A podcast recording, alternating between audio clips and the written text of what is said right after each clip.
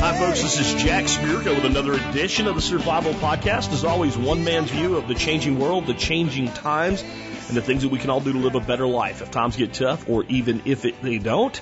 Uh, today is March the 15th, 2019, and this is episode 2402 of the Survival Podcast. And it is Friday, Friday, Friday. Uh, today is a listen or expert council Q and A show. I got a great lineup for it for you. Let's talk about what we're going to talk about today, so you guys know where we're headed. What's our agenda today? We're going to talk about the cyclical pattern of popular diets. Now, even effective diets can go through kind of a fad, fad ebb and flow type thing with Gary Collins.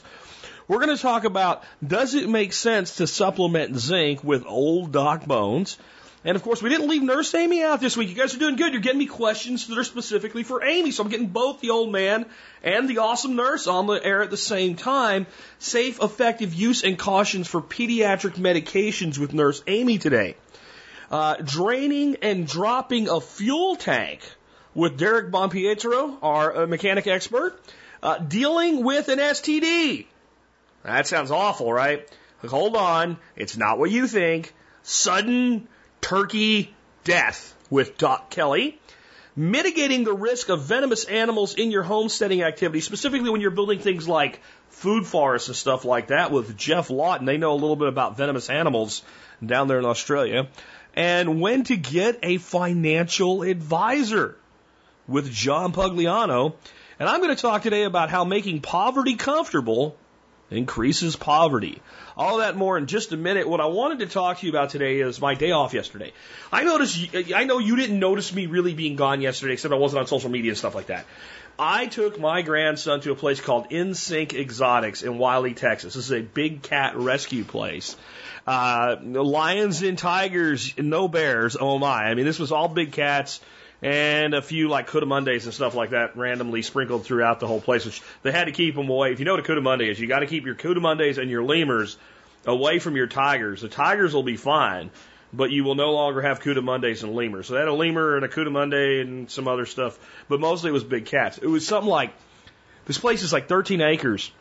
They had something like 75 big cats and I think something like 35 of them were tigers because they're the most popular in the exotic animal trade.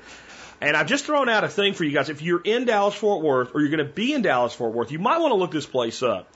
We paid some extra money and had a tour guide take us through the place and tell us about the animals and where they came from and their backstories. My grandson loved this. This is his big thing right now. He wants to know everything there is to know about big cats.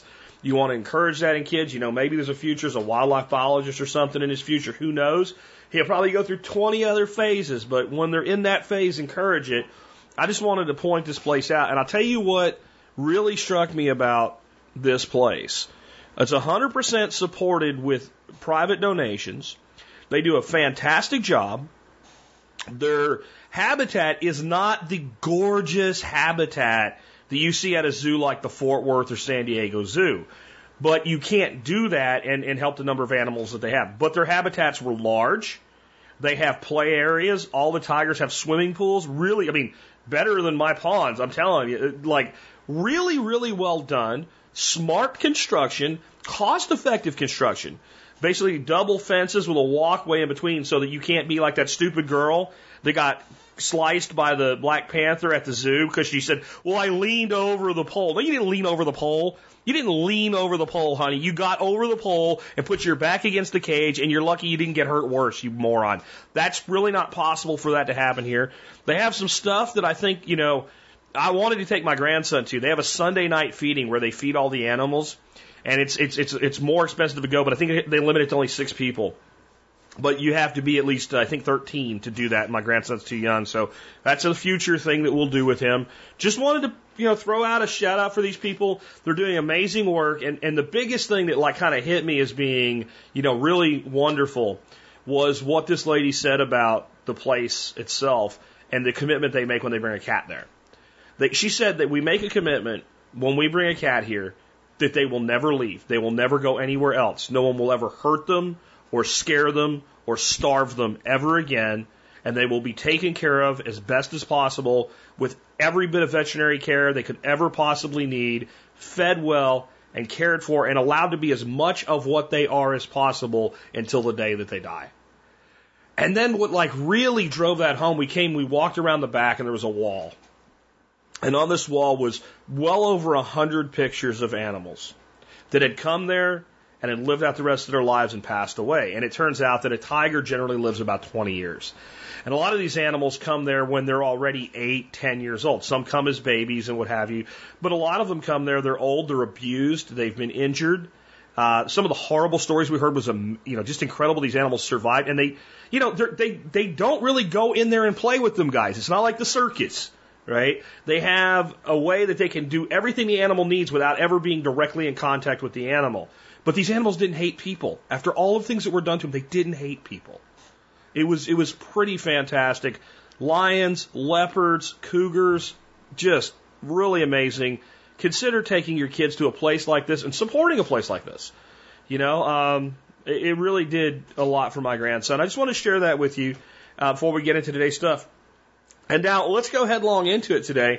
Um, we're going to start out with the cyclical pattern of popular diets with uh, Gary Collins from The Simple Life Now.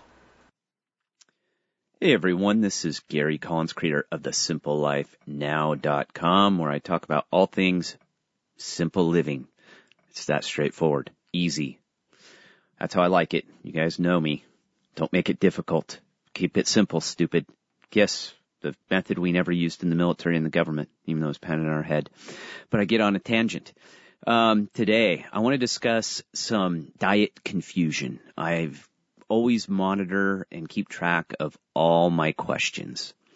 And here's one that's going around right now is understanding paleo, primal, low carb, high fat, and keto. Keto is back in the mix again. These all go through their cycles. They gotta spin them, gotta write a book, another one. Next month, it's, next year it's gonna be all low carb or something again. They all do this. It drives me absolutely bonkers, as you guys know. Um, but I'll give you the down low on each of these so it just simplifies it. Um, paleo, remember, no grains, no dairy, no beans, greatly reduced sugar. Basic. Primal is the paleo components, but you can integrate dairy as long as it's organic and or raw. But remember, raw, our immune systems are compromised, so if you do choose to go the raw dairy route, you can risk yourself to serious illness and even death. People have died from eating dairy, raw dairy, and I don't mean this in a painted light. It's rare, but I have to throw that out there. Um, and you can also do grains if they're fermented, soaked, heirloom. You know my opinion on that. You guys mostly do. I, I prefer people do not consume grains in any way. It's just too much work. Just get rid of it and primal is a lifestyle. So it's about mind, body, soul. So exercise, mindfulness, and diet. Okay. Low carb. Low carb is for people to consume 50 grams or less of carbohydrates per day or 100 grams or less if you're really athletic. You, the principles should still be the same. Um, the paleo components all still fit in there, even though there's tweaks on it, but that just keep it simple for you. High fat. High fat is 90% of your calories. Some people will do up to 95% of your calories purely in fat. Yes, it is very difficult to do. It works. Definitely. All these work. I'll, I'll explain at the end. Um, but yeah, you're just doing a high fat diet, forcing your fat, your d- body to use fat primarily as its energy source. But the problem is an overabundance of calories is an overabundance of calories. And most people will not tell you that your body has the capability of converting, uh, excess fat and, uh, protein into glucose through a process called gluconeogenesis yeah, our bodies are smart. They have backup systems. So if you consume too many calories and fat, you're still going to be storing more fat. That's the way it works. Okay. Now to ketogenic. The keto diet. Real hot right now. Oh gosh, I just got blitzed with a bunch of keto cookbooks on uh, search on Amazon because I do health stuff. Oh god. Um, keto is basically staying in a state of ketosis, which is an overabundance of ketone bodies in the bloodstream, which is virtually impossible to do all the time because the human body is not designed that way. Yeah, I have to break everyone's bubble, and I'm sure I'm going to get some nasty comments telling me I do not know my science. I have a pretty good science background, and I've been doing this for decades. Trust me, I know this stuff. so, so it, it, it's basically what you want to do though is you're trying to stay in a state of ketosis as long as you can. You're going to bounce out. Certain things will knock you out. You know, if you, you know, have something that's a little too carby, um, again, even a high protein meal, if you need the glucose, man, it's going to convert it. That's what it's going to do. I mean, your body needs glucose still. So your systems are always interchanging per cycles, and we've discussed that in the past. Maybe I'll do another one on that sometime. Okay, so you got the diets, right? You got all that. What you need to know is all these diets I just explained are based upon paleo principles for the most part. So if you're doing paleo correctly, in some sense you will be combining all these diets into one because technically every day you eat is different. It should be you know, or, you know, if I exercise more, my diet that day is going to be different than a day I did absolutely nothing. I'll eat one meal a day. Um, like I said, I, I apply the paleo principles for most of my diet. Uh, you know, you have a cheat day here and there. So that way I want to make it easy because there is a ton of confusion right now. People don't know what to diet to do, what, and they just get spun about and it turns into a, just a flat out car wreck. Um, so again, hope that simplifies it. Guys, I'm an MSB member. Make sure to go to simplelifenow.com. You get 10% free shipping off your entire order when you use your MSB coupon code on the website. And also check out my new books, Living Off the Grid and The Guide to Living Off the Grid, which is an A to Z planning book, including budgeting on every step of the process so you will have an idea how much your off the grid project will cost and what you need to do step by step. I really love that book. Alrighty guys, take care.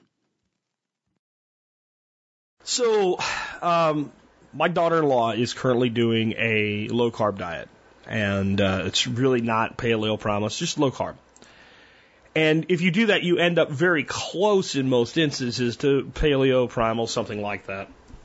But she called me last night and said that she was kind of plateaued and that she'd listened to this guy on the internet and he seemed like he was healthy and good shape and all, which, duh. Uh, but anyway, he uh, was saying that sometimes people, basically, the reason they lose weight on any of these diets is because you you you trick your meta- metabolism system, right? Your metabolic system. And that what'll happen is you go on, let's say, a paleo, a primal diet, and you are low carb, whatever, and you lose a certain amount of weight, and then all of a sudden you just stop. And then the best thing to do is switch to like a completely different diet uh, to throw your metabolism off again, so that it will then begin kicking and burning. And I found that to be ridiculous. And I'm going to tell you, just in my experience, what happens when people say they've plateaued. They're cheating well, I'm still mostly low carb. But if you go through their day, you're like, okay, uh, no, you're not. And Gary mentioned for low carb, keeping a daily carb limit under 50 grams, and that's true carbohydrates, which means carbohydrates you can burn. So let's say you consume 75 grams of carbohydrate in food, but yet 25 were fiber, you'd be at 50, you'd be okay. I find that number incredibly too high for most people during a weight reduction period. A maintenance, fine. No problem. I personally think if your primary goal is weight loss, if that is what you first want to achieve is weight loss, to me, the best path to take to this day is the protein power plan by the Dr. Eades. And I will put a link in the show notes to their book. It is very simple. It is simply accounting of carbohydrates. It doesn't really matter where they come from. And it is also a protein and fat requirement. And if those are met, you will lose weight. It's almost impossible that if you follow that plan, you will not lose weight. That said, and Gary's talked about this many times, we've talked about it on the show many times, I do think there is a point where the body can kind of adapt, and especially if you're not getting enough physical activity to go along with one of these diets, and you're heavy on the caloric side because there is calories in, calories out, that is a thing. Um, low carb just tends to address it. That's the thing. You can you can break it. You can technically follow the rules and you can break it. You know, you, you really can, but most people won't because when you get enough fat that all of these diets require, a significant amount of fat, when you do that, what ends up happening is you suppress your appetite. You eat less. So if you force yourself to eat more, you can still gain weight on very low carbs and fat and protein. About 60% of protein will convert to carbohydrate in the body. When you consume protein, your body cannot burn it. Your body can burn sugar, carbohydrate, it's the same thing. No matter what anybody tells you, carbohydrate is sugar, sugar is carbohydrate, period. The end, infinity. Okay? Um, or it can burn fat. It cannot burn protein. So protein must be converted. Protein is converted to carbohydrate. It is then burned as carbohydrate, and any surplus that the body cannot use, of course, is converted then to fat and stored. When you consume fat, your fat is burned as fat, and then whatever excess is there that you can't use is stored as more fat in the body. Uh, carbohydrate is burned, and whatever you can't use is converted to fat and stored in the body. You see how that works? There is no other option. Those are the, all the options. Those three, they all track that way. They don't track any other way. And because of that, what we do know is that if we restrict caloric intake to the point where there is a deficit, now your metabolism can track up and down, and it can change your BMR. Okay, um, which is your basal metabolic rate, which is if you're laying there doing nothing on the ground, your body's burning a certain amount of calories. And you can actually have that number drop to a degree that still takes a certain amount of energy to run the systems of your body. Okay? And the way to kind of get past that to me is intermittent fasting. And intermittent fasting doesn't have to be four days. You know, it can be 18 hours. And the easy way to do 18 hours, have your dinner around 6 o'clock. It, do it on a weekend. You're probably going to sleep until about 8. You just hit 14 hours. 10 o'clock, you're at 16 hours. If you can make it till noon, you're at 18 hours. If you make it till 2, you're at 20 hours. Have a small lunch and then a reasonable dinner. That is probably the best way to de, you know, de, disengage in that plateau if you find yourself there. But again, if you want weight loss, if that's all you want, I really recommend Protein Power by Drs. Eades. And I think for most people, your phase one is going to be something like eight to nine grams of carbohydrate per meal, assuming that you have three meals. If you have more meals or snacks, then you have to drop it down from there. And what's really important is that does not mean you can have zero at breakfast, zero at lunch, and 24 for dinner. There is a, a, a finite amount you can have at any one time. Then you move to phase two, and then you move to maintenance, which will probably put you in about that 50 gram level. Just wanted to add that. Uh, next up, I have a question for Old Doc Bones about zinc. Hi, Joe Alton MD here, also known as Dr. Bones of www.doomandbloom.net, where you'll find over a thousand articles, videos, and podcasts on medical preparedness for any disaster. Together with my wife Amy, an advanced registered nurse practitioner, I'm also the author of the Book Excellence Award winner in medicine, The Survival Medicine Handbook, the essential guide for what medical help is not in the way. Also, the new number one Amazon bestseller, Alton's Antibiotics and Infectious Disease, the layman's guide to available antibacterials in austere settings, plus the designer of an entire line of medical kits at store.doomandbloom.net. This week's question for the expert council comes from Mark, who writes, Does Zicam work? Does taking a zinc supplement like Zicam really reduce cold intensity and duration? Is it worthwhile to take it? First, Mark, let me say something about zinc. Zinc is a chemical element that's abundant in the Earth's crust to the tune of billions of tons, and it's somewhat similar to magnesium. Mix zinc with copper and you get brass. Although the major application for zinc is the plating of iron to prevent corrosion, zinc has many uses and certain zinc compounds like zinc carbonate and zinc gluconate are used as dietary supplements. Zinc oxide is part of my formula, by the way, along with clove oil, to make temporary dental cement. It's also used topically as sunscreen and as an ingredient in dandruff shampoos. Medically, zinc is an essential trace element, and usually two to four grams of it are found in the human body.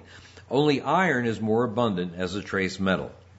It's important in prenatal development, and deficiency of it, which is widespread, by the way, in less developed countries, is associated with a number of diseases, including slowed growth and intellectual progress in children. Zinc supplementation is useful for treating diarrhea among kids in the developing world as well as zinc becomes very deficient in the body if you have severe diarrhea. The recommended daily allowance for zinc, usually about 8 to 11 milligrams per day. In most daily vitamin and mineral supplements, zinc is included in such forms as zinc oxide, zinc acetate, and zinc gluconate. Zicam has the acetate and gluconate forms. Alright, that's a lot of information about zinc without answering your question. Zinc supplements like Zicam are commonly used for the treatment of the common cold. Indeed, some studies show that the use of zinc supplements at doses in excess of 75 milligrams per day within 24 hours of the onset of symptoms has been shown to reduce the duration of cold symptoms by about a day. Having said this, Zicam was featured in a Forbes magazine article recently called Top 5 Cold Remedies That Don't Work. It was number one. Dr. Terence Davidson from University of California, San Diego suggests that the more strict the study on Zicam, the less the evidence for benefits holds up. Zicam's nasal spray and gel versions were linked to, of all things, the loss of the sense of smell, which led the FDA to issue a warning about damage to nerves in the nose back in 2009. Zicam responded by withdrawing the product for a time, but they dispute the findings. Despite this, there are hundreds of people who claim that they lost their sense of smell and some of taste from Zicam use.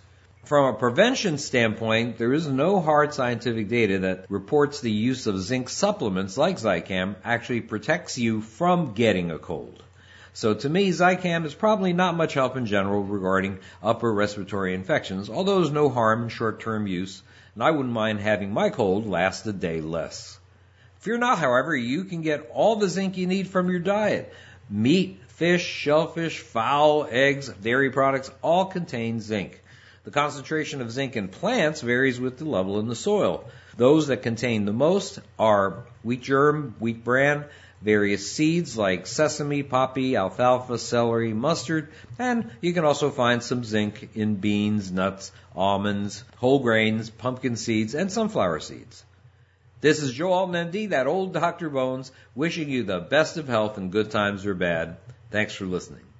Hey, besides getting a copy of our survival medicine handbook and our new book, Alton's Antibiotics and Infectious Disease, don't forget to check out our entire line of medical kits and supplies at store.doomandbloom.net. Remember, Member Support Brigade, you get 10% off everything in the store using your special coupon code. Thanks again. All right, now to hear from the better half of the group, Nurse Amy on uh, safe practices for medications when it comes to pediatric use. Na- Amy, take it away. Hi everyone, Nurse Amy here, also known as Amy Alton. I'm part of doomandbloom.net team along with my husband, Dr. Joe Alton, or as Jack calls him, Doc Bones. I'm the co-author of the Survival Medicine Handbook and also Alton's Antibiotics and Infectious Disease. You can see them on Amazon or also our medical kit store at store.doomandbloom.net. Let's talk a little bit about medicines. Medicines should always be in their original safety containers and of appropriate strengths for the age or weight of the child. Never ever take medicines out of the original containers. There is a reason they're in those containers and they're likely to be child proof, which is super important. In addition to being child proof, you as a parent should keep medicines out of the reach of children, up high, and in a child proof storage area, which may mean putting a lock on that cabinet. Keep it away from children. You don't want them ingesting stuff. Consider ways to administer medicine to your child easily and without hysterics. I cannot tell you how many times my kids screamed and screamed and screamed because I was trying to give you give them some liquid Tylenol. Seriously, folks, liquid Tylenol. We're not talking about some horrible poison here. They just didn't know what it was. It tasted bad and they weren't having anything to do with it. So consider different ways to give your kids medicine. There's actually some lollipops popsicles now. There's special shaped tubes. Of course, what I always found was a sweet juice can help cover most of the medicine, although some of it's kind of nasty. If you get like that amoxicillin liquid, uh, um, there's just about nothing that covers that up. But again, talk to your pediatrician about what the latest thing is. I do know there's a liquid at pharmacies that can be mixed with your child's medicine that supposedly, haven't tasted it myself, really helps mask that bitter, nasty aftertaste. So again, something new. You never know. Your pediatrician and your pharmacy might actually be able to do that for you. Speaking of medicine, if your child has an accidental poison, the current recommendation is not to make them vomit. I know this is what we were all raised with. You gotta make the kid vomit. They have to vomit. You have to get that out. They don't recommend that anymore because actually during the vomiting process, you could burn the esophagus and the mouth again. So they're getting a second injury. So don't do that. This is what poison control recommends. Wash off the, fa- the child's face, the lips, and wipe the inside of the mouth to remove any remaining liquid. Give them sips of milk and water, of course, if they're conscious. Call poison control with all the information if the child is conscious. The number is 1-800-222-1222. I'm going to say that again. 1-800-222-1222. But always, always, always, always call 911 right away if any individual collapses, including children or babies, collapses, has a seizure, has any trouble breathing, or cannot be awakened. If the breathing stops, start CPR immediately. Now, if you're told by poison control to go to the ER or you just decide I'm going to the ER because that's what you want to do, try to bring the container from which the child drank. It will provide amazing details with exactly what chemicals were in there to the medical staff so that they can provide appropriate medical care, which is the important thing. If you say, I don't know, they drank something and I have no idea, they're, not going to know what to do. So get a hold of that container if you can. If you are taking the child somewhere, see if someone else can investigate the house and get a hold of the container and then follow you to the emergency room and bring that container in.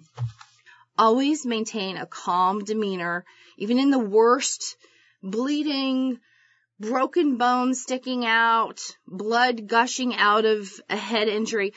Try to stay calm. The worst thing you can do is make the child hysterical you could actually induce shock if you make somebody too freaked out. So you need to stay as calm as possible.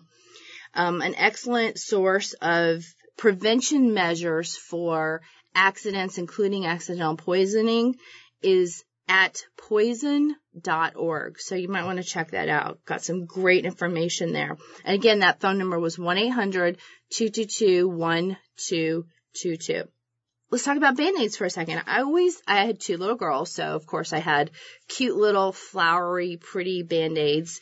And when I used band-aids on them, they just didn't mind it as much because they were cute. So my suggestion is to get decorated band-aids, but find non-latex when possible. Um, I wouldn't personally consider my kids or myself allergic to latex, but seriously, after a few minutes, all of us have this long, and I would say long lasting, like a week or two, red outline of where the Band-Aid adhesive tape shape is. Even if it's on for a few minutes, we end up having these red spots for a long, long time. So better to be safe than sorry. Get hypoallergenic. And you might be using those on your child's friend that you haven't inventoried with all of their allergies and sensitivities yet. And nothing says, my kid will never visit your house again, like a week long rash from a simple band-aid.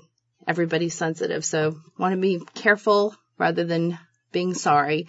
Along with the same line of hypoallergenic and non-latex supplies for kid, I would include getting non-latex adhesive for anything that's sticky, including tapes, elastic wraps. So anything you buy like that, just get the non-latex.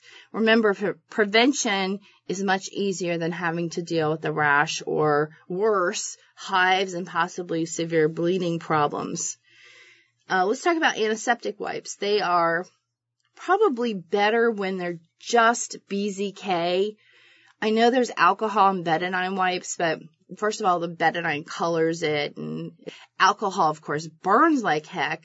But if you use the BZK, it usually doesn't cause any pain or stinging in that open wound. And it does the same job. It's actually a really good antiseptic. So if you've got tears in an open area from a boo-boo, you certainly don't want to make the issue worse. If you have the extra funds and you really want to customize some of your supplies, go ahead and buy the appropriate sizes. So you can buy one inch wide tapes, one and two inch wide ace bandages. I would get the Velcro securing strips. I find that the metal clips always fall off kids. In fact, they pretty much always fall off of me too, but you know, that just happens. So the Velcro holds better. So look for that uh, in the securing of the ace bandages. Also, when wrapping the ace, check the color of the fingers and the toes after applying to make sure that the blood is flowing nicely underneath the wrapped area. What you don't want to do is cause a tourniquet-like effect. Okay, you're not trying to crush that skin. You just want to put a little pressure on it. You could get two by two sterile gauzes because they're small and they'll fit a little bit, little bit better on children. You can get little band-aids like the small circles, the squares, the knuckle-sized bandages, just again because they'll fit better on the children. This is Amy Alton, ARNP, wishing you the best of health and good times or bad. Thanks for listening. Oh, do old Doc Bones and me a favor by checking out our medical kits, supplies, books, DVDs, and more at store.doomandbloom.net. That's store.doomandbloom.net. You'll be glad you did. And don't forget that Member Support Brigade gets a coupon code for 10% off anything in our store. Thanks again. All right, guys, remember, you want to keep hearing from the lady. I got to get questions for the lady. You just send them around and say it's for Doc Bones, and you're going to get the, the guy. We want to hear you know, stuff from both of them. So keep it coming. Keep it coming for the entire expert council. Remind you here at this point, the way you get a question in for the expert council, first go see who's on the expert council. Check out the Meet the Expert Council page. There's a link in every episode of the show that's an expert council episode, or you'll find it under the About tab at thesurvivalpodcast.com. Write up an email put TSPC expert in the subject line, send me the email, and your email say, Hi Jack, my question is for expert council member, blah, blah, blah. Don't put blah, blah, blah, put the name of the person you want to ask. And then bottom line up front, my question is, ba-da, ba-da, ba-da, question mark, return, return, details. Do that, really likely to get on the air, and I need questions. I have some stuff in the bank for next week. I think I've got some more from Doc. I think I've got some more from Amy. I think I've got some more from Gary. I think I just got one in from Jess Mills. I think I got one from Derek. So I almost have a full Monty for next week already. But that means whoever gets me questions now is really likely to get on the air next week as we fill out the rest of that episode. So get those questions to me, Jack at the survivalpodcast.com, TSPC expert in the subject line. Next up, we got a question here for Derek Bonpietro on dropping a poly fuel tank in a truck. Derek, take it away. Hello, TSP listeners. This is Derek Bonpietro up in New Hampshire answering all your automotive questions. I've got Justice with one that says, what parts and procedures are to be done to install a drain in a polydiesel fuel tank?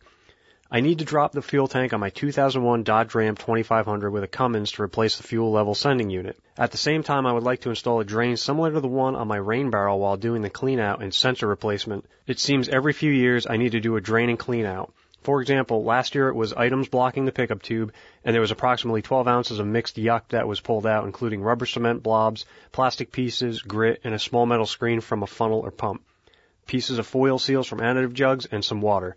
That didn't include the gooey slime we wiped and rinsed out, which was a good quarter inch thick on the bottom. I'd like the suggested parts that won't react to fuel over time, sources if possible. Thanks for your advice. Justice, this seems like you've got quite a bit of fuel contamination problems, definitely above average. You should not be seeing this, this level of contamination in any kind of diesel fuel system, especially one that's being used day to day. There are plenty of sealers and fittings available on the market, although fitting them to a poly fuel tank uh, off of a truck instead of just a conventional metal one that's square that you'd see on some type of you know generator or marine application.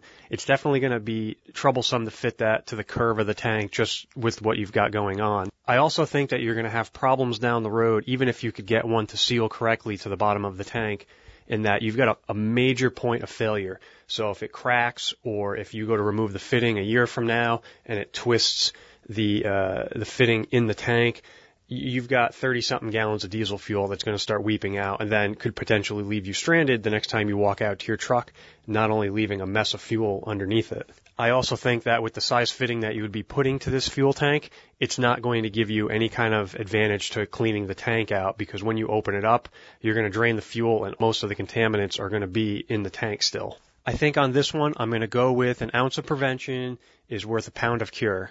This means focus more on preventing this level of contamination to begin with.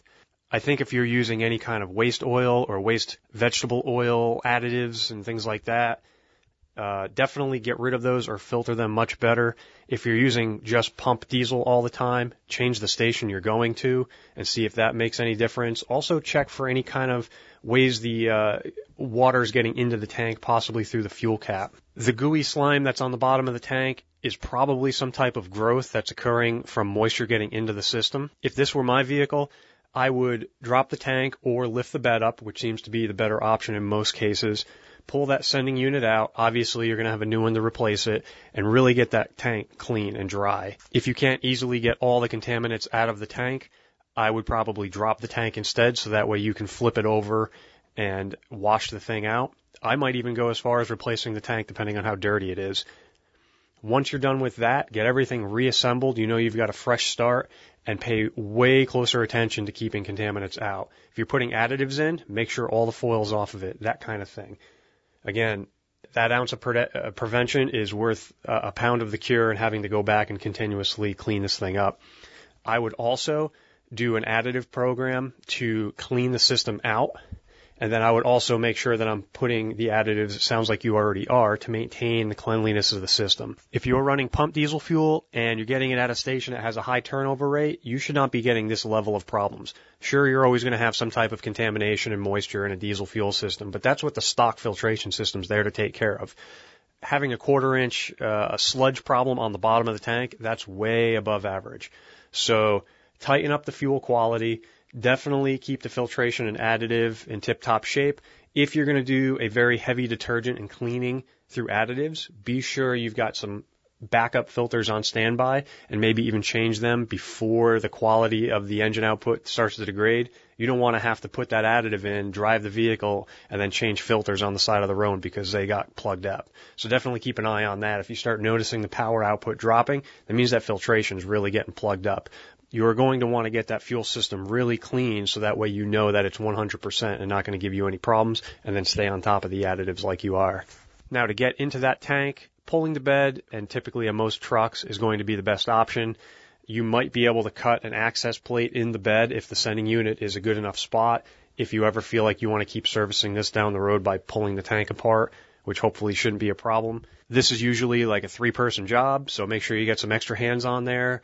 Depending on where you live, rust may be an issue getting the bolts out, so I would order replacement fasteners as well. But usually once you take the filler neck out, undo the electrical connections, and torch or remove the bolts, bed comes right off and now you have full access to the tank. And probably wouldn't hurt to oil up the frame, clean up some other things in that area while you've got the bed off. The other option is to drop the tank. Again, the straps, if they're rusted, probably a good idea to get replacement ones anyway drop the tank out, flip it over, get it nice and clean so that way you know you're starting from scratch with a good clean tank. If this vehicle sits for really long extended periods of time in between driving it or in between fresh fuel coming into it, I would put a antimicrobial or growth additive in there. I personally use Diesel Kleen uh, on my boat when it sits for a long period of time. That comes in the white jug with the green lettering on it. Justice, I hope I sent you in the right direction and gave you a good starting point to getting this thing cleaned up and back on the road. Diesel trucks are super reliable, especially the model you have, so Get that thing in tip top shape and you shouldn't have much problem down the road with it.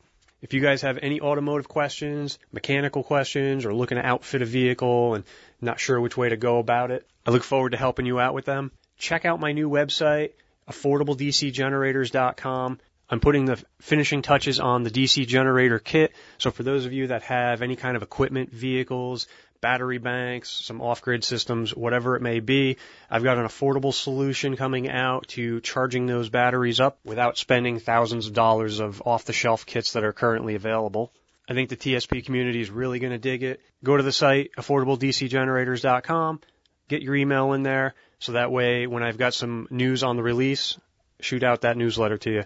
Take care, guys. Before we go on to the next expert council member, again, I want to welcome Derek. I think he's been a great addition to the expert council and definitely has stayed far away from the pikers list, which will eventually lead to the hikers list if one stays on it long enough. Um, but this is kind of what I wanted to point out here with all these different experts. You know, we got Gary Collins today talking about um, diet. We got uh, Bones and Amy talking about medications and supplements like zinc. We're about to have Kelly, Doc Kelly, come on and talk about turkey death.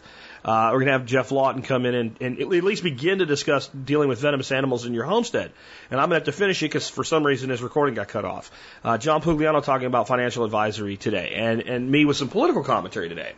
And sometimes I, I bet you on these like uh, variety shows, you guys are listening, you're like, you know, that's really not my thing. Like, I, I'm really never going to work on my car. Like, it's just, you know, maybe you just, I, it's not me. It, I'm just going to, you know, it's not even just like, well, you know, some women are like, I'm not working on my car. It's the old man's job or whatever.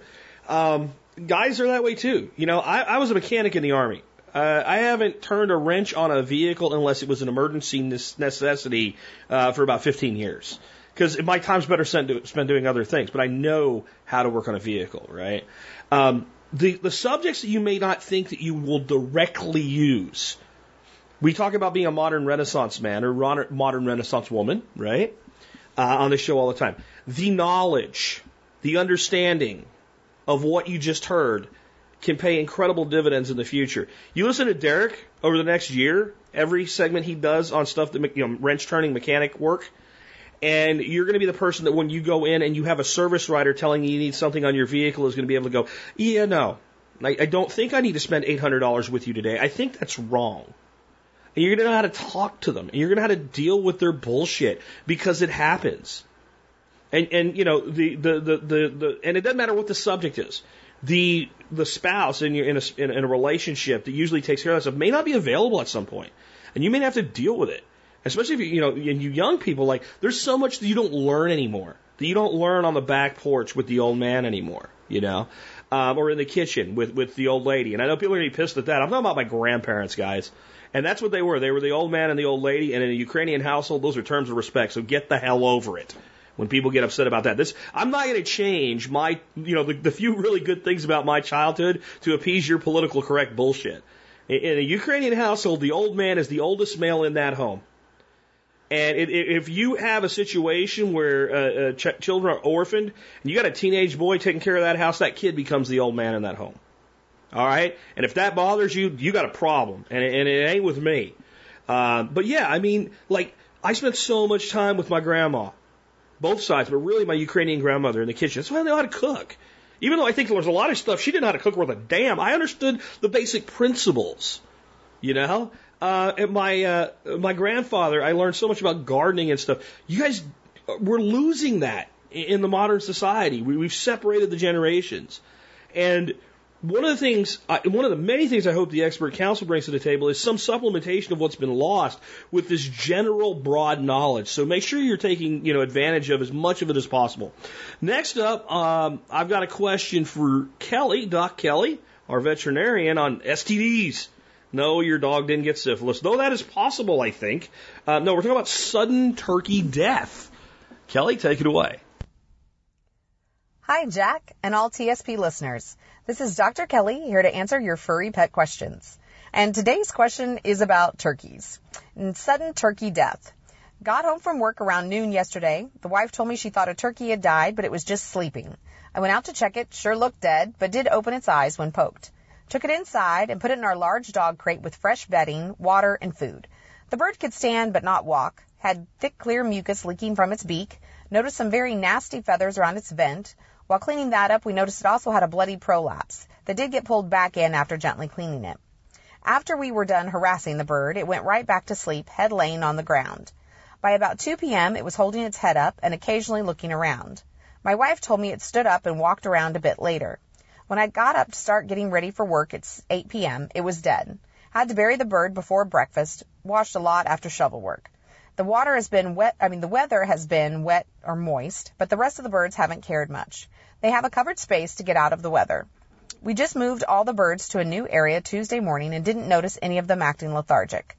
Couldn't find anything listed for turkey problems that seemed to match this. Might it have eaten the wrong thing and gotten a blockage? And the rest of the flock graduates, and this was December 16th, so I do apologize on the delay on this, and all still seem healthy. Hope you may have an idea. Thank you, Dubin. Now, I'll admit, avian is not my forte, and Jack or Darby Simpson and some of the other experts may certainly have more to add here, um, but I do have a couple thoughts for you on it. After looking up some of the symptoms and researching it, you know, it's certainly possible that it that it ate something it wasn't supposed to. I mean, turkeys aren't the brightest. Um, you know, blockages and things can happen. The prolapse was something going on that it had that and that was leading to the death. It's entirely possible. There were a couple other things that I came across that I thought that I wanted to mention for you and things to bear in mind with just other turkeys. I mean, stress can certainly cause problems. So the move could have placed undue stress on this bird leading to sudden death syndrome. I mean, I've heard one vet describe it that turkeys just enjoy dying. Um, but that's probably not the scientific answer you're looking for. So the other thought is that this really highlights the advantage of having a good necropsy on a bird after it dies. Uh, for instance, birds dying of sudden death syndrome often have pulmonary hemorrhage and edema in the lungs, and they can also have some hemorrhaging around the oviduct. And even diseases such as blackhead disease, which is caused by the protozoal parasite Histomonas, and despite the name, this doesn't always have to cause their head to turn black. They'll have abscesses and granulomas in the liver on necropsy of affected birds, and that can really clue you in that that may be what's going on. You definitely need a piece of tissue to to definitively diagnose it, but that's a good clue. And it would be interesting to know if the turkeys were running around on ground that had chickens on it at some point. Chickens are carriers of histomonas, but for the most part are unaffected by the protozoa. They do shed it, however, and then the turkeys can get sick from it. And it lasts a long time too. So if you're considering keeping turkeys in a perfect world, you'd be careful to keep the birds permanently separated and, you know, give some thought to where you let your chickens wander around your property so they aren't just contaminating the whole area if you free range. And this certainly doesn't always cause a problem or anything, but if you happen to have it, I mean, you can have some major dead turkey issues. Now, options for necropsy. Sure, I mean, you can have birds drop dead of of any, all sorts of stuff. And it happens. You have the occasional one that dies and we go on with life. But anytime you're having multiple dead birds, especially in a short time frame, alarm bells need to be going off for a bigger issue, whether it's infectious or just larger husbandry issues overall. And you could perform your own necropsy to look for gross lesions, which may give you some idea or allow you to take photographs of the organs to show someone else.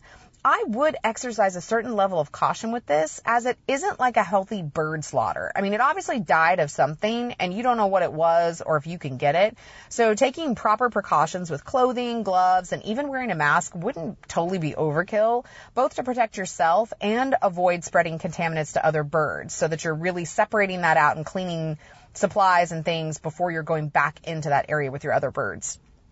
Now, if you want to send out for necropsy, there are a couple of options. You could find a local veterinarian with avian expertise, and they might necropsy it for you. Um, and there's certainly much more emphasis on continuing education for backyard birds and avian medicine than there was even five years ago. When I see things for the continuing ed project, uh, seminars and things, there's all, there's mention of these backyard chickens and that sort of stuff because it's becoming more popular. They're trying to get a lot more information out to the veterinarians. So you might be able to find a small animal veterinarian with an interest in it or who at least might be able to be willing to try and take a look for you and see what they could find out. Now the other option is you can utilize state veterinary diagnostic labs. And some will even offer low cost necropsies to backyard producers. And in Texas, there are even two avian specific labs. Now, when we say lower cost necropsies, you know, this does fall under the category of no such thing as a free lunch, though. So they're offering discounts basically to help keep tabs on any impending outbreaks of super nasty diseases like avian flu or Newcastle's disease. And sure, it's you know, if something like that pops up, they'll want the whole flock quarantined and or eliminated. But those are things none of us want around anyway. I mean, my chickens have names and they're basically pets that poop breakfast, but I wouldn't give a second thought to slaughtering the whole flock of them if I thought they had avian flu. So you really, and you have to balance out. I mean, your, your taxes are paying for it anyway, so you might as well use it. But, you know, there's, advantages to having those big labs do the necropsies. And part of that is you get some very detailed information from experts and any additional histopathology testing can be performed there too. I mean, the major downside is really cost. If you have a small flock and you were selling a few birds to friends, you know, one $55 necropsy puts a definite dent in profit margins. However, if you have something going on killing multiple birds, one necropsy may actually save you quite a bit, especially if it's a problem that can affect multiple years or generations of birds, or there's something going on that they're getting into on the property and changes that you could make and then basically help keep other birds alive. So how do you prep a bird for necropsy? Ideally, necropsy will take place within 24 hours of death. And once the bird dies, you want to cool it off as quickly as possible uh, by running running water up under the feathers to cool the body. You just really want to make sure you don't get anything down the throat or in the nose or anything like that. Um, you want to double bag it in plastic bags and place it in a refrigerated area. And it should be refrigerated but never frozen, as that will destroy the tissues for the necropsy. And if you're shipping overnight, you want to place cool packs in with it, uh, not ice or anything like that, but just the the gel cool packs, so that you can ship that. So you've got your bird in two bags, you've that you place into another bag that has the cool packs and all that sealed up and then with absorbent packing material. And if you have any paperwork that has to go with the bird, you want that in a separate bag too, so that it doesn't get wet if stuff melted or anything like that. Then there's a great list of all the state veterinary departments on the, and now brace yourself for this. It is on the chickenchick.com website. Now, this site lists the departments and has links to veterinarians that specialize in avian medicine. And this site is geared towards, you know, backyard chickens, and it's definitely warmer and fuzzier than what some of you may be into. Um, but she does have a lot of veterinary contributors and info that's scientifically sound on there. So if you steel yourself against the cute frizzle chicken pictures, there actually is a lot of good info to be obtained on that site. Um, I wish I could have given you an easy answer to the dead turkey mystery, uh, but often the tissue is what will tell the story. So thanks for your question. And remember all, while I'm a veterinarian, I'm not your veterinarian. So my guidance is only intended to give you some ballpark info in general so you can discuss with your veterinarian your concerns more effectively and what you can likely expect from their official treatment recommendations. Thanks, Jack, and I hope everyone has a great weekend. Bye. So Kelly said she was pretty sure that I'd have a lot to add to this. I don't have a lot. I do have one thing to add, and there was no report that would indicate this is the case. But a lot of times we found until we figured out what was going on, this can be the case, and the wounds can be such that you do not notice where they are. I have been completely blown away by how vicious, especially male turkeys can be. Um, we had one of our turkey poults when they were all about 11, 12 weeks of age, they're just kind of getting up to the size of like a chicken. We were outside, and all of a sudden, this turkey was standing up against the wall and kind of bloody around its beak, uh, around that, I don't know what you call it, that little kind of top knot or noodle thing that hangs down on a gobbler. Uh, a little bit of blood around there, and looked not good. And uh, minutes later, that bird was dead. And I mean, they were all happy, and we didn't see anything. We were standing there. We didn't see or hear anything. It was almost like somebody went up and like kicked the turkey against the wall or anything. But I promise you, of the people that were there, that didn't happen. We were dumbfounded. And that same year, we had a couple birds lost. I had one with a huge hole in its back, and it looked like it had been attacked by a hawk, and that maybe the hawk had managed to kill it and feed on it. But of course, by then it was large enough that it couldn't get away. And then we had another one that went down underneath the deck. We lost a lot of turkeys this last year that we raised them. And when we examined her, we found a huge hole kind of like under her wing into her side, as though something almost vampire like had happened to it. And it was right toward the end when we finally got rid of the last of the turkeys and sent them off to graduate school. When we found out that like the head gobbler was killing the other turkeys. and it was right in the middle of a workshop, and it jumped on top of an injured female who herself was probably close to 30 pounds. And this bird at this point was uh, probably live weight near 60 pounds, and, and butchered that hen like it looked like Wolverine sliced her. And even though some of them had very clear injuries and some of them didn't, at the end of that season, I'm convinced that bird was responsible for the loss of every single bird that we lost during that period of time. That he had beaten, bullied, and, and, and seriously harmed uh, his flock mates. And it's probably too late now, obviously, but I, I would say that when you're keeping turkeys, if you find, you know, turkeys dying like this, look for other injuries. Really, really look and, and realize that sometimes they may not be really evident. And the prolapse makes me think of maybe concussive abdominal injury. And I don't think we'll realize how much force um, a, a large gobbler is capable of. Um, you know, even like a wild bird, if you knock a wild bird down hunting, and you're talking a bird that's like 16, 18 pounds, when you go to subdue that animal, it will surprise you how vicious that animal can be when it's fighting for its life. Now, you take something like a broad breasted bird uh, that weighs 30 or 40 pounds, and you're talking about a lot of damage that can be done to another non aggressive bird. And we found most of the damage was actually, you would think it'd be done to other males, was actually done to hens. It was like a psycho turkey. So, uh, that's that's the only thing I can add, and I would suggest that you uh, check out. Next, we have a question for Jeff Lawton on creating food forests and natural habitat and the attraction uh, of that to venomous animals. Jeff, take it away. Hi, this is Jeff Lawton here, coming to you from Australia, and our first question is in relation to um, some of my videos people have been seeing, and I'm I'm kneeling in lush grass in amongst a, um, a food forest or in the edge of gardens, and I'm even sitting on the ground, and people are asking, um, don't I get covered in ticks and chiggers and and um, aren't there sort of nasty things that could bite me or even poisonous snakes? After all, it is Australia. Well, we do have some of the most poisonous snakes in the world, and they're right here on the property. Um, we have a tick actually that can kill you in four days. Uh, most people have never leave it on that long, but it, you can be sick for a year if you leave it on for two days. Um, and uh, we have some of the most vicious ants.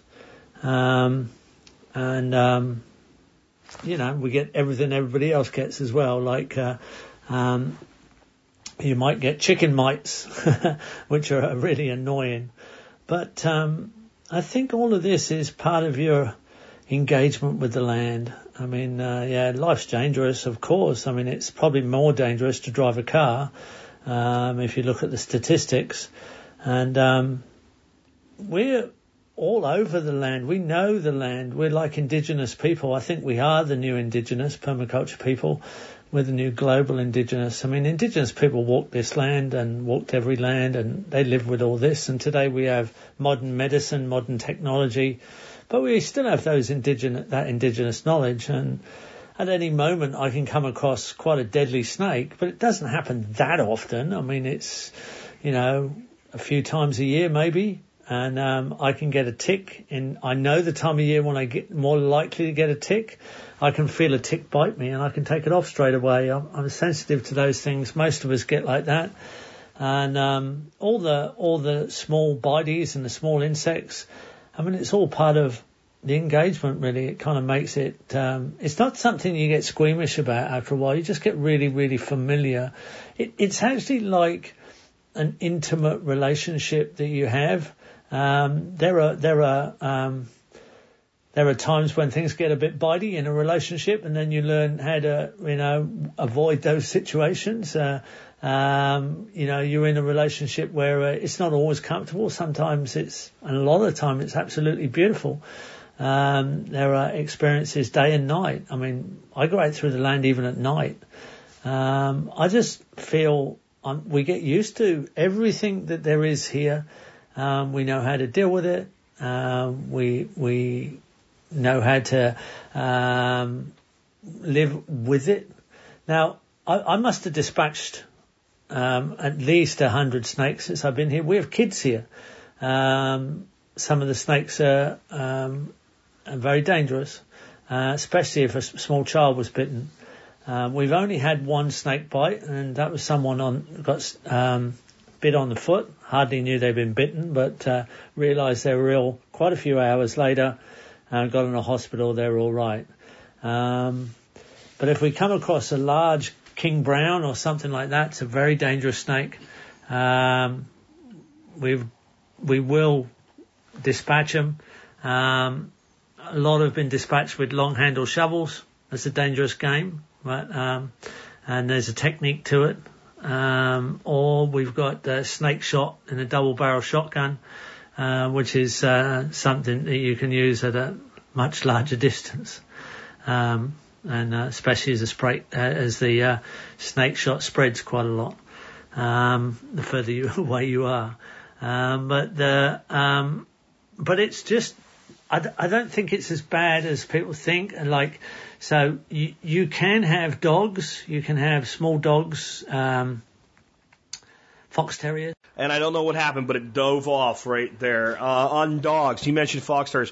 Fox terriers, rat terriers tend to be dogs that do kill snakes on sight without much training. Um, dogs can sometimes sustain snake bites, especially our North American snakes, which is what most people here would be concerned with, with very little no reaction. They also can have, you know, serious reactions or even death. it, it is very dependent. Um, however, many of the terrier breeds, the smaller, fast terrier breeds, will obliterate a snake so quickly that it it just doesn't really ever get a chance to bite. And there's something about these the dogs; they seem to know this. I've seen it. I've seen them, and they don't. The thing is, they're indiscriminate. They don't care if it's a you know a garter snake that would be beneficial in your area or a rat snake. They tend to just be certain dogs kill snakes. And but I wouldn't purposefully obtain a, a canine for that purpose. I'm much more interested in dogs killing things like rats that are actually in general a problem. So here's what I want to add to this. First of all, in North America, we only have four venomous species. Now, within those species, we have multiple subspecies or subvarieties. So, for instance, there is only one copperhead in North America, but there are various color patterns there, but it's the same snake. So those are uh, patterns uh, of snakes, regional variances and things like that that may be called a southern copperhead and northern copperhead, but in the end they are all the same snake. Whereas something like the rattlesnake, I believe there is something in the neighborhood of 26 subspecies, southern Pacific, western diamondback, red diamond, eastern diamondback, pygmy, massasauga, uh, timber rattler, uh, to name a few. And you can keep sidewinder, you can keep going from there. Um, and the rattlesnakes do vary a lot in what they can do to you. We also have the water moccasin or cottonmouth, depending on how you want to call them by their common name. Um, Agkistrodon species is the same as the copperhead, actually, the same family as the copperhead. Uh, very similar uh, damage due to the venom and the bite from those snakes, and, except that the copperheads tends to be more mild. That does not mean safe. It means it is very unlikely for anyone to die from a copperhead bite. It is exceedingly rare, even without proper medical treatment, though amputations and serious complications can then often be the problem as well. And then, of course, we have our one uh, member of the cobra family and has cobra neurotoxic venom in the coral snake. But that is it. And there are several subspecies of the coral snake. In your given area, depending on where you live, you may have a very small number of actually potentially venomous serpents. Uh, there's places where you have at least one of all four, and maybe a couple of uh, the rattlesnake, uh, and then there may be some where you have one or two, and that's it. If you know those snakes for your area, then anything else that you see is not dangerous. And, and, and the, even the ones that are dangerous are only dangerous if you do something stupid 95% of the time. Of course, we're concerned about the other 5%. I am the recipient of what you would call a legitimate envenomation. A legitimate envenomation is where the person did nothing wrong and still got bit. Uh, I was young and I was fishing and I stepped over a kind of a blown down tree and there just happened to be a copperhead right on the other side. I don't believe there was really any way for me to have avoided it. He was kind of under some leaves. There was just no way that I would have seen him. I always make plenty of noise. For one reason or other, he did not move off of the path. I planted my foot flat in his back and he bit me in the calf. It was not a fun experience. Um, had I not been on leave from the military at the time and not been covered by VA, um, I may have had a bill that would have been insurmountable. So it's something that you have to take into account not just how physically dangerous it is, but the cost uh, to you. And of course, anaphylaxis is always. I'm not saying they're not dangerous, and I'm I'm saying all this because where I'm going to go now. It is almost not really a problem in North America. You heard what Jeff said. You, you are not going to have, you know, 80 different venomous snakes that you're going to have to dispatch over a couple of years on your property. It's not going to happen. And everybody, I get email, I shot 97 copperheads last month. No, you didn't. No, you didn't. No, you didn't. No, you stop. Shut up. I don't want to hear from you. No, you didn't. Um, we just do not have that type of thing here. What we do have that can be really, really scary is we do have certain areas where rattlesnakes, like timber rattlers, for instance, congregate for breeding in the spring.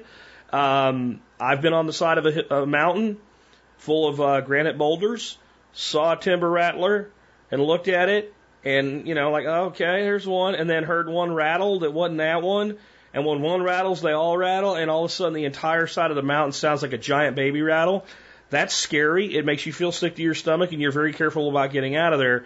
But that's not going to be your backyard. All right, they, they, these are traditional breeding grounds. So unless you build something that's perfect for them and start bringing them there, you're not going to have that problem.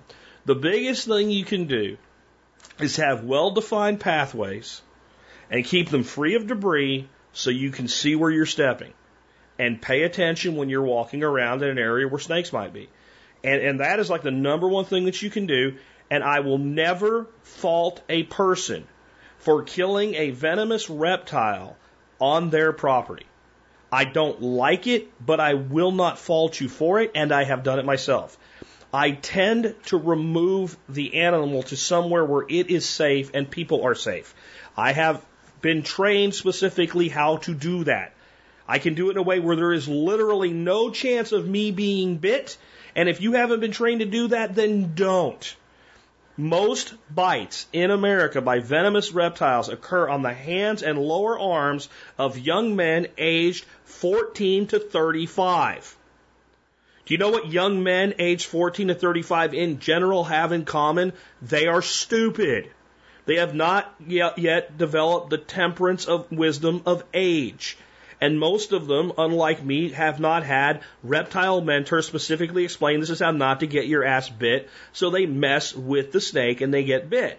That's about 80 to 85% of bites in North America occur from that. About 5 to 10% occur from people that keep venomous reptiles as pets or in zoological situations or something like that that generally break protocol as well. Only about 5%, 10% maximum of bites on any given year in North America are legitimate envenomations where the person really did nothing wrong, the snake was in the wrong place, and it just happened. So right off the bat, you're just not likely to have it. Keep the pathways clear and pay attention. The other things people worry about in this country are black widows and brown recluse spiders. Both of these spiders are very reluctant to bite. We had, when we first moved in here, there were literally hundreds of them on my property. You couldn't look at a cinder block without seeing a black widow female in each side. If there was a d- double hold cinder block, there were two in it. We did kill a bunch of them. There were just, it was an overpopulation problem. No one's ever been bit. And whenever I've heard of a recluse or a, a, a widow biting someone, it's always been something like, well, it was there and I put my hand on it.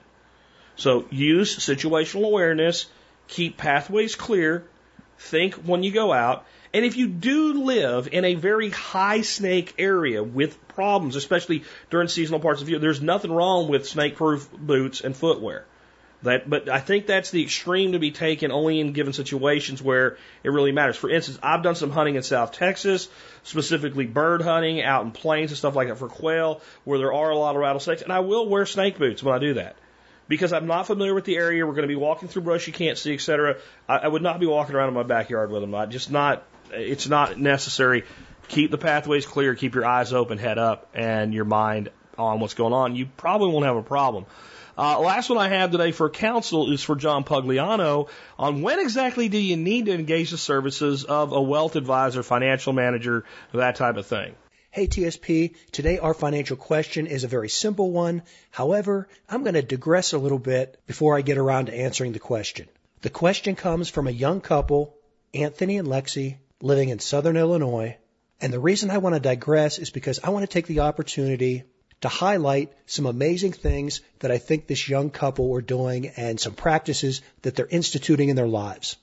We're always hearing stories about people, particularly millennials, that are overwhelmed with student loan debt. They're working in jobs where they're poorly compensated. They have nothing in savings and they're living paycheck to paycheck. Heck, I said millennials. We hear that story about most people in America. Well, let me tell you about how it doesn't have to be that way. Now, I'm not going to go into granular detail and break down and tell you all the financial information that they provided me. But let me tell you, they're doing extremely well. They were able to graduate from college with valuable degrees and very low student loan debt. They've just had their first child. They're working in good jobs. They've eliminated their consumer debt and they have a very reasonable mortgage. Now, how are they able to pull this off? Well, they've taken charge of their life and they've made a decision to lead a lifestyle that's based on frugal living and becoming disciplined savers. This young couple is putting away a significant amount of their paycheck into savings and they're using that money to aggressively pay down their mortgage and to fill up all their savings buckets. So they're contributing to their 401k at work, they're maxing out the Roth IRAs, and they have a large cash emergency fund. Now I think the key to them being able to do what they're doing has to do with where they decided to live. They're living in an area that's rural and has housing costs that are significantly below the national average. And to top it off, Anthony and Lexi have high paying jobs, so they're making a lot more money than the average person. And so they've got a triple play going on here. They're living in an area with low housing costs, they're making an above average income, and they're disciplined savers. That's a formula for success at any age, but when it's applied by a young couple like they are, well, this is a winning strategy, and they're going to significantly benefit in the long run by eventually becoming financially independent. Okay, so now on to their question, and this is a question that you rarely hear asked by a young couple. What they want to know is when should someone start looking for a financial advisor? Well, Anthony and Lexi, you are at an income level and have a savings rate where you could most likely benefit from the advice of a professional advisor. Now that's assuming that you're going to be able to find an advisor that has the ability to teach you and to structure your investments in such a way that they're getting a better return than you're already currently getting with your own methods. It's been my experience in the industry that most advisors are not really designed to provide you with investment advice. They're more lifestyle coaches. They help people budget and plan and then to deal with the tax code. Well, you guys are already disciplined savers and you've demonstrated that you have the financial wisdom that's probably far and above what you're going to find from the average investment advisor. You know how Jack refers to these guys. At best, he calls them relationship salesmen, and at worst, financial liars. I found that the problem with people in this industry is that while they do generally have an excellent knowledge of the financial system and things like the tax code, what they lack is not only the strategic nature of how to invest, but also how to live their life in such a way that they develop personal wealth.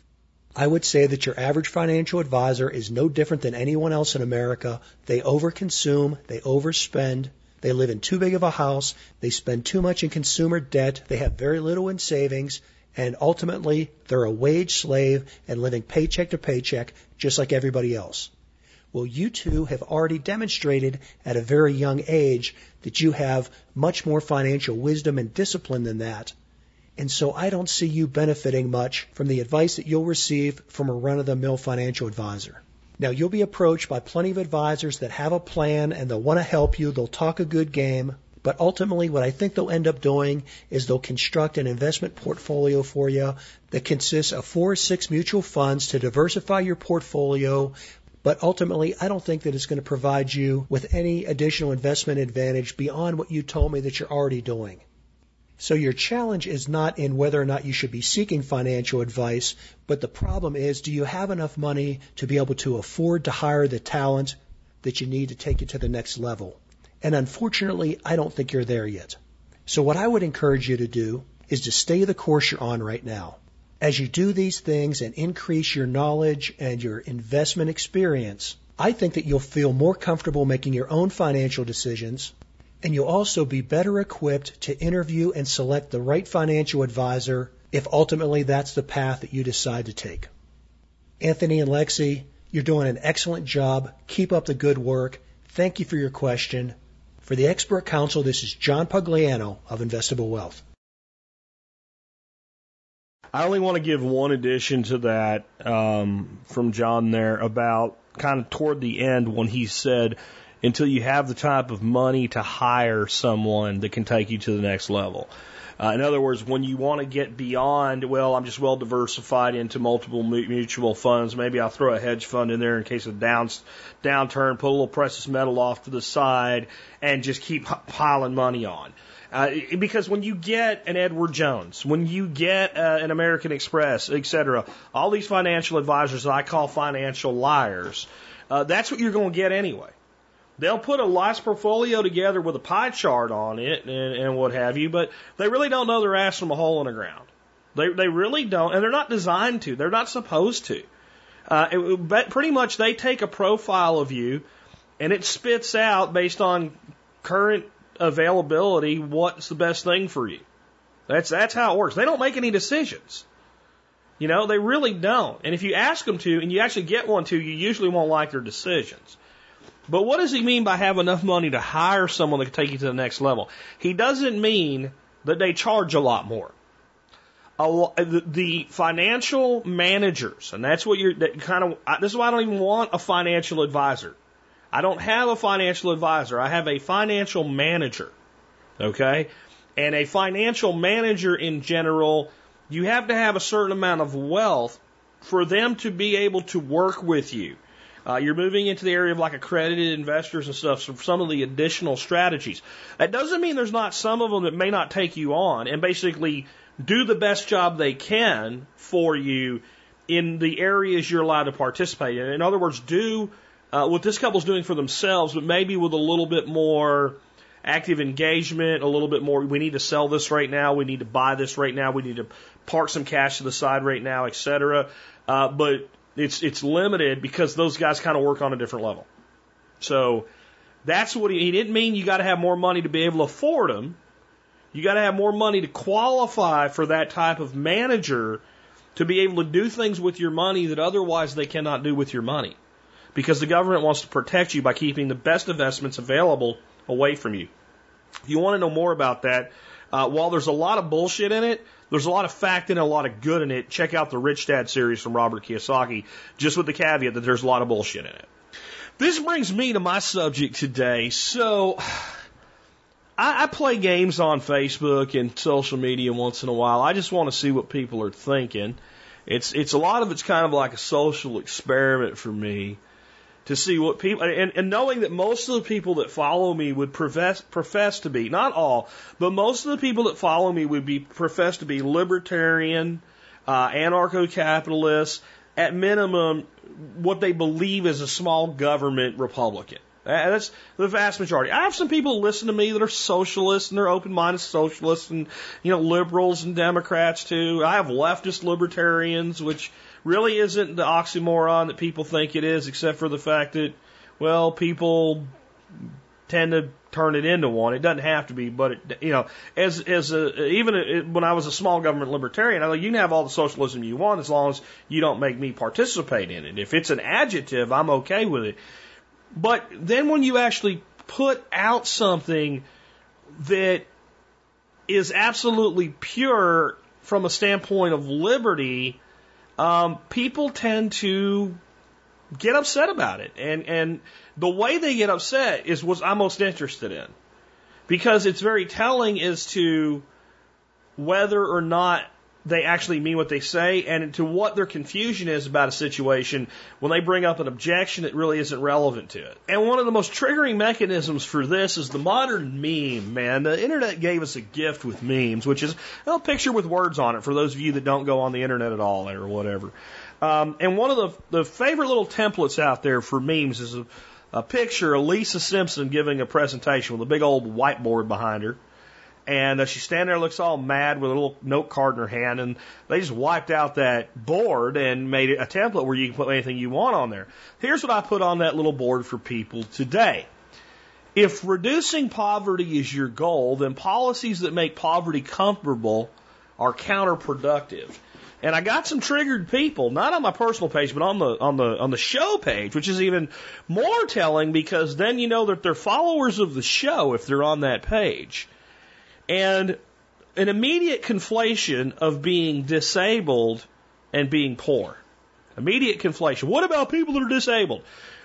Folks, this is what you call a red herring fallacy. So someone brings up a very logical, articulate statement and directly opposing it is difficult. So what we're going to do is we'll change the subject so that we argue about something different than the subject. So let's let's go ahead and address the red herring, and then I want to talk about the subject a little bit as we wrap up today. Because I think it's important understanding some of the stuff that's being proposed by the left right now in America going forward with things like the Green New Deal and other things that they have always supported, which is ma- a massive welfare state. Um, so on the disabled, if you are legitimately disabled, you should be provided one way or another, whether it's through the state systems that are in place now, through private systems or whatever. If you are legitimately disabled, enough help and support that you can do the best for yourself that you can. It is not right that you would leave a person, let's say, that can't walk laying on the ground and not even try to help that person get into a wheelchair. These two things are not completely linked though. Uh, I worked with a gentleman when I was a contractor for Lockheed. He could use one hand a little bit, couldn't use the other hand at all. He was in a wheelchair that he manipulated through a combination of his right hand and his mouth through a stick, and he held a job. And he did a good job, and he was well thought of. Most of the people I hear bitching and saying they're disabled are not that disabled. So there is something that you could be doing. All right? If you are completely disabled, even as somebody that wants a stateless society that would say that I believe that you would have support if we didn't have people having half their money stolen from them. As a pragmatist in this system, I am fine with even the state giving you whatever support you need so that you don't lay on the ground and die. I am fine with that. I am fine with them giving you enough to be comfortable if you are in fact so physically and or mentally disabled that it is not possible to have another pathway, then as a red herring, it is not relevant or germane to anything that I'm about to say going forward. And if you try to bring it back up, you don't want to have the discussion that we are about to have because you know that it is logic and reasonable. My assertion here is that when we look at society, we should not be saying, oh, wow, poverty is a problem. How do we make poverty better, we should be saying, how do we make poverty less? How do we make it so that less people are labeled as being poor due to their circumstances? How do we make it so it's it's less common than it is today for somebody to be below a poverty level of existence? Well, I'll tell you how you don't do it. You don't set up a system where if a person plays the game right, they can live as well as a person who works 40 hours a week for 12 to 16 dollars an hour. And that is a system that we have right now. That is an absolute, if you look at how two people that live side by side, one in Section 8 housing with one child in a single mother household, and that lady works not at all and is on welfare, and you look at a lady that lives near her that's not on Section 8 housing in similar housing with one child, those two actually live very similar lives if that working woman is working 40 hours a week and making 12 to 16 dollars an hour. You don't get less poverty that way. Because the first woman looks at the second and says, let's see, I won't be with my kid all day long. I'm going to have to work really hard. I'm going to have to do things I don't want to do because work is that. I mean, that's just it. Having a job, you do things you don't want to do. And I'm going to end up working really hard to have basically what I have now. And if I get fired, I'm going to have to work really hard to even get back to where I am now, so it's easier to do nothing. Now, you can start screaming, but what about corporate welfare? That, again, we're back to, I, we can, I, I am totally opposed to that. Not relevant to this discussion. And I want to talk about this today as much so people can learn to discuss an issue as I do for the sake of the issue itself. Right? If somebody criticizes Donald Trump and your first response is Hillary's emails, you need this lesson too. If somebody criticizes Hillary Clinton and your first response is Russia collusion Trump, you need this lesson too. When an issue is brought up, if you can't discuss that issue, you either don't have a command of the issue, and you need to go get one. The issue's not important to you, so don't discuss it. Okay? Or you know you can't refutate the claim, so you're trying to talk around it, which is what's most common. And that's definitely the case with this concept. If you want people to be less likely to be poor, you can't make the condition of poverty comfortable for them. Now, you can make it where it's not unbearable. I'm not saying we can't help the poor at all. I'm not saying the way we should handle the poor is to throw rocks at them. That is also uncomfortable. But I'll tell you what, being hungry is a strong motivator. No one should be hungry. You know what? I went through parts of my life where I was hungry. I went through parts of my life where I went through a week and the way that I fed myself was on bulk stuffing because I figured out it was cheaper than stovetop. I would buy stale bread in a giant bag for a dollar. At the, you know, like the leftover bread that they would put out for stuffing at the grocery store for a dollar for a huge bag of it. One cheap ass chicken, some packs of ramen, right? And a few other things. And I could build meals for a week on that. A bag of rice, a bag of beans, and the cheapest ground meat I could get my hands on. I could go two weeks on 25 bucks. Now, what is that? Well, that's not nutritious. No, it's not. That's not really great food. It tasted pretty good, right? Um, but you know, you're right. But I wanted more. I wanted more. Now, what if when I was that young, someone had come to me and said, listen, I got a deal for you. Here's what we'll do. We'll give you a couple thousand dollars a month. I'm like, yeah, I don't know, man. Well, don't worry. Cause your, your rent on your, on your apartment is going to be eight bucks. What? Yeah, you're going to give you an $8 a month apartment, um, and, uh, $2,000 a month that you can spend on food and, and your basic necessities. And if you have any kids, we'll give you some more money. Well, what do I have to do? Well, you don't have to do anything. Well, how long does it last? Well, it lasts until it's forever. As long as you keep doing what you're supposed to do to, to work the system. I might have taken that deal. I'd like to believe that I wouldn't have. And I don't think I would because I've always been a person that was hungry in more ways than one. But a lot of society, if you weren't raised to have that hunger or you don't naturally have that hunger, it's a siren song. And I've seen people become disabled but not be able to just get on disability.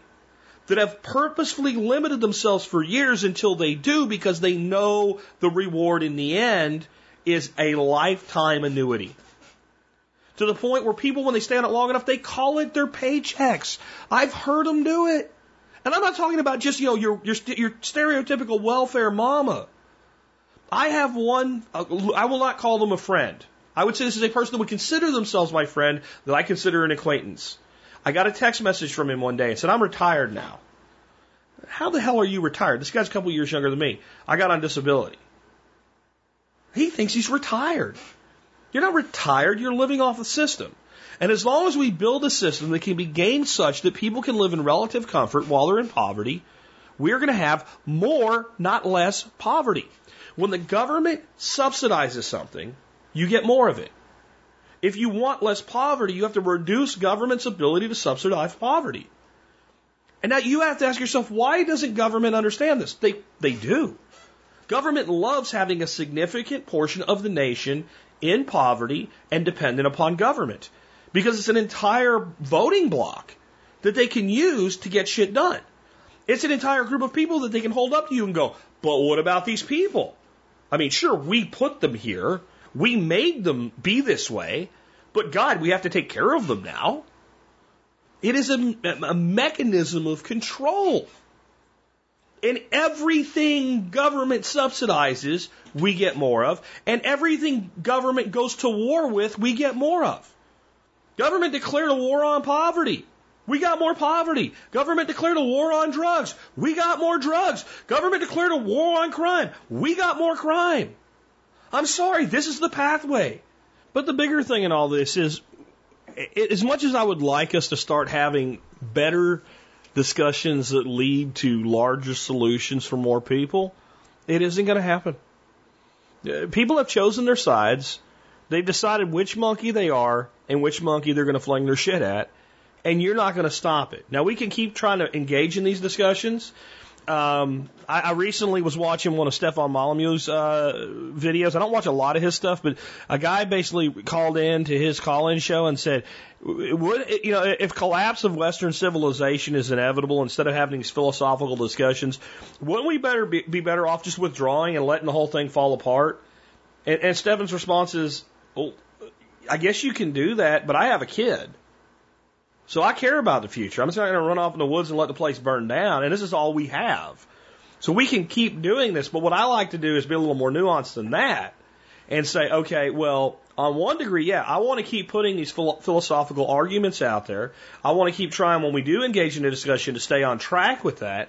I want to stop letting people change the debate and use fallacies as response and, and resort to name calling and automatically assign somebody who disagrees with them 1% to completely the other camp. You're a Trump tard. You're a libtard. I mean, this is the world we're living in. But I also want to say, okay, on some level, that is the world we're living in. So let me see to my own shit. And that's what this show's all about. So hopefully that brief discussion on that subject there of if you want less poverty, don't make poverty comfortable, kind of makes you realize that while that's a completely salient and obvious uh, observation, and while there's probably a hundred ways right now that we could actually make it where people that are on government supports have a, a, a really motivated path and a good path. You know, not a steep wall, but a nice incline plane out of there it's probably not going to happen because it doesn't benefit the government and it doesn't benefit the people in power to do it. So in the end, all you can worry about is yourself. Take care of yourself, take care of your family, be like the young couple that we had call in for John Pugliano here. Take care of yourself. Do the right things and mitigate yourself against the theft. Remember, as I always say, and I'll finish on this thought today, as far as all that money that goes to all these different programs that you detest, I'm back to 90% of the tax code is how you get out of it. Only 10% of it's what you have to do. The people that do the best in life financially build a business, they build a side hustle, and they focus a lot on that 90%. With that, we've wrapped up another episode. Hope you enjoyed it today as always. Uh, I want to remind you guys that you can help support us a really easy way by doing your online shopping at where? tspaz.com, T-S-P-A-Z.com. You go there, you see all the stuff I've ever reviewed on Amazon. And as long as you start your shopping there, you help us out no matter what you buy, even if you just take a look at the deals in the day and whatever. But I do usually have a daily item for you guys to review. I won't talk much about the item of the day today because I talked about it during Gary Collins' segment. It is the Protein Power Life Plan. It is a book by Dr. Michael R. Eades and Mary Dan Eades. That's why I call them the Doctors Eades. There's two of them. They're the doctors plural. Eades is a last name. Anyway, this, this book is very scientific. It's very much a medical based diet. It is proven over and over again by people that have read and used the book and by patients of these two MDs. Uh, this is not some other hokey runaround idea that came up one day. Um, I find it to be superior to probably the first original low carb diet was Atkins. And I find this one to be superior. And if you, if your goal is weight loss first, because all this other stuff about being healthy and organic, if you weigh 80 pounds more than you should, unless you're dying of cancer or something, losing that 80 pounds is a great first step to getting more healthy. Then we worry about fine tuning stuff. But let's not have your heart explode. And, and this diet is the best thing I've found for people to be able to lose weight. I don't want to say quickly, at a reasonably fast pace. Because there are things, if you lose weight too fast, it can cause problems. It really can. And I think some of the, like extreme makeover body edition or whatever, like some of the reasons some of those people need to have like 40 pounds of skin cut off them is because of the rate of the weight loss that occurs there. Sometimes it's too excessive. Um, that aside, you can check out this book. I back it 100%. It is not my chosen methodology for lifelong living, but it would work for that. It really would. And it, it, it, what it does is it walks you through, let's get the weight off. Let's figure out how far we have to go to make that work for you. Let's get it all off. And let us figure out how much we can go back to the way things used to be till we start putting on one panel. Let's back off from there, and then we know our lifetime maintenance. Uh, it's dead solid. Really great medical and scientific case in the beginning of the book to explain why it works, and the rest is how to do it. The Protein Power Life Plan by Michael R. and Mary Dan Eades, both MDs. Brings us to our song of the day.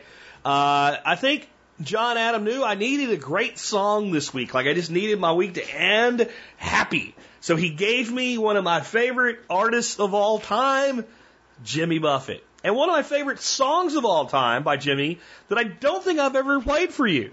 I love this song. Nice, soft, you know, Jimmy Buffett ballad to end the week with instead of like a rockin', you know, let's go get drunk type song.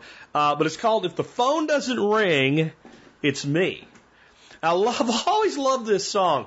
Uh, I, I have a link to the Songfacts article on it where you can see how they wrote it. He and one of the band members, a couple other people got together and, and drank some beers and walked around on the beach and shot the shit, looked at the weather, and came up with a song talking about the relationship status of everybody in the band at the time and all the things that were going on in their lives. So I think that's cool because most of Jimmy Buffett's music does come from like the real world, real life. Um, but what I also like about this song is the message in it. If the phone doesn't ring, it's me.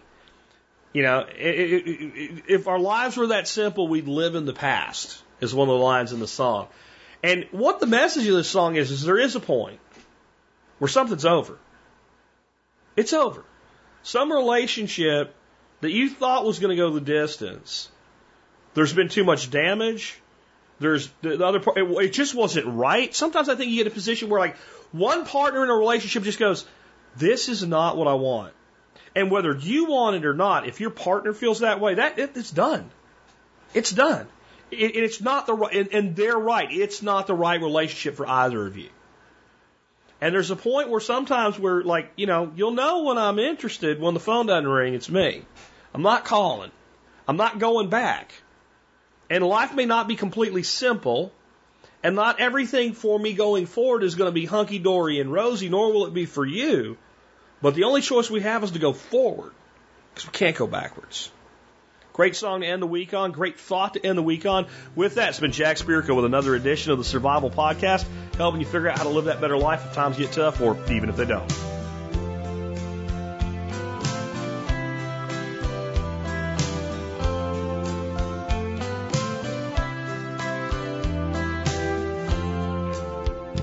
There are oceans of feelings between